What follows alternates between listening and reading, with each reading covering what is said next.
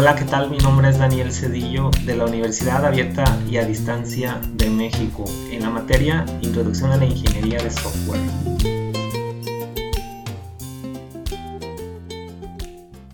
¿Qué es el software?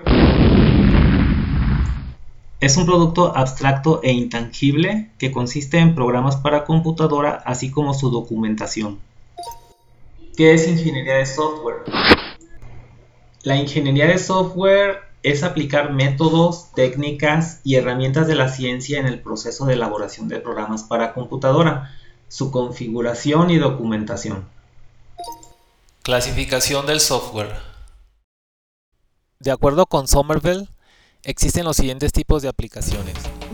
Aplicaciones independientes. Corren en una computadora local como una PC incluyen toda la funcionalidad necesaria y no requieren conectarse a una red.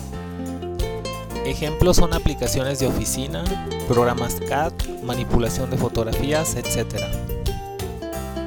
Aplicaciones interactivas basadas en transacción.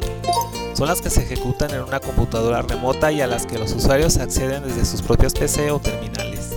Incorporan con frecuencia un gran almacén de datos al que se accede y actualiza en cada transacción Ejemplos son las aplicaciones web como las de comercio electrónico y los servicios basados en la nube como las de compartición de fotografías. Sistemas de control embebido. Se trata de sistemas de control de software que regulan y gestionan dispositivos de hardware.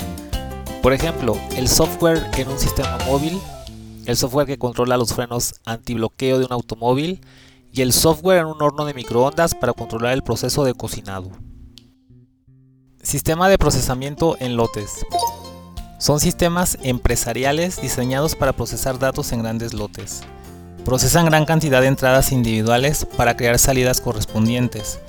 Ejemplos de estos son los sistemas de facturación periódica como los de facturación telefónica y los sistemas de pago de salario. Sistemas de entretenimiento.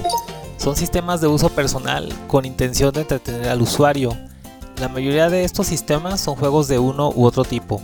La calidad de interacción ofrecida al usuario es la característica más importante de estos sistemas.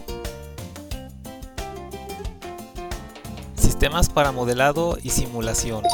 Son los que desarrollan científicos e ingenieros para modelar procesos o situaciones físicas que incluyen muchos objetos separados e interactuantes. Son computacionalmente intensivos y para su ejecución requieren sistemas paralelos de alto desempeño. Por ejemplo, para modelado en 3D tenemos a Blender y en simulación podríamos citar a Simulink de MathWorks. Sistema de adquisición de datos. Son sistemas que desde su entorno recopilan datos usando un conjunto de sensores y envían dichos datos para su procesamiento a otros sistemas el software tiene que interactuar con los sensores y se instala regularmente en un ambiente hostil, como en el interior de un motor o en una ubicación remota. Sistemas de sistemas. Son aquellos que se componen de un cierto número de sistemas de software. Algunos de ellos son producto de software genérico, por ejemplo una suite ofimática.